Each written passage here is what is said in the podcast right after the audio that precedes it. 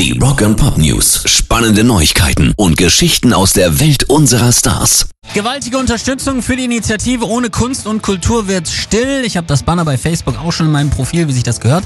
Jetzt lässt das große Musiklabel Universal verlauten, dass 100 ihrer Künstler einen Song gemacht haben, um auf die schlechte Situation der Kunst- und Musikbranche während der Pandemie aufmerksam zu machen. Mit dabei sind unter anderem In Extremo, Subway to Sally Selig oder auch Saltatio Mortis. Kunst und Kultur ist nicht selbstverständlich. Kunst und Kultur muss gesehen, gelesen, gehört werden. Kunst und Kultur muss sich in der Politik Gehör verschaffen, sagt Patrick Tiede, Generalmanager von Chapter One und Initiator dieser Aktion. Recht hat er. Rock and Pop News. Die Vinylcharts verraten immer ganz verlässlich, wie das echte Musikerherz gerade schlägt. Keine Überraschung daher, dass die Ärzte mit ihrer neuen Platte Hell ganz oben stehen.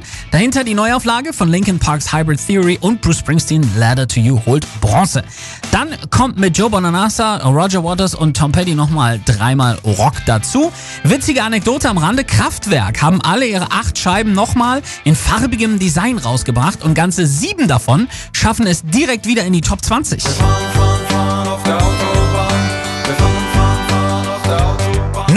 Techno-Pop, ehemals Electric Café, ist nicht dabei. Pairs Rock and Pop News.